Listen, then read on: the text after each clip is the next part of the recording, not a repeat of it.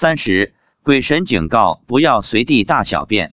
发表日期：二零一零年九月二十日。清明前一天中午，妻子突然对我说：“昨天登山路上有没有看到有人拉大便？”我说：“有啊，一个七八岁的小孩在路边拉大便。”妻子说：“这小孩把别人给得罪了。”我问：“得罪谁了？”妻子说：“得罪山神了。”山神很生气，说过几年这小孩会通过我的嘴找他。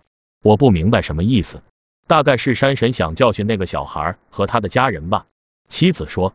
山神现在法力还不够，教训不了。我对妻子说，叫山神他放下万元，原谅那小孩，他毕竟是小孩，不懂事。妻子说，小孩不懂事，大人应该要懂。拉的时候应该说一声，让鬼神走开。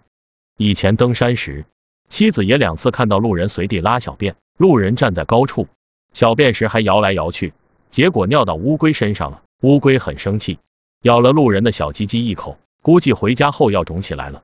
其实我自己也遇到过一次，那是前几年的事。那时登山还没有持咒，有一次登山刚走到半山腰，突然内急，只好到路边树丛里去解大便。没想到回家后发现性功能障碍，半个多月一直不行。妻子开始还怀疑我是不是外面有女人，后来问了观音菩萨，才知道有一个女色鬼附在我小鸡鸡上，专门吸我精气，导致障碍。后来当然是菩萨出手才解决问题。以上几个例子说明鬼神是不能随便得罪的。出门在外，特别是在荒郊野外大小便，一定不能乱来，要对着周围打个招呼，让他们让开，这样才不会惹是生非。鬼神毕竟是六道众生，也有贪嗔痴，也有七情六欲。